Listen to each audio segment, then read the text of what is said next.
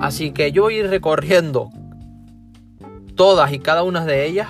Voy a ir de forma eh, bastante detallada.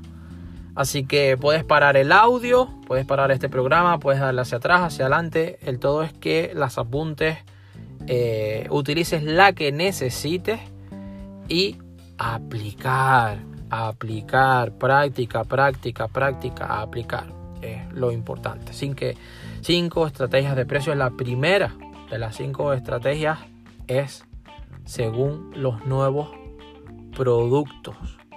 Porque según los nuevos productos, a veces es difícil fijar el precio. Es decir, no hay una comparación directa como tal. Entonces, lo normal es que puedas tener tres opciones, sobre todo para nuevos productos.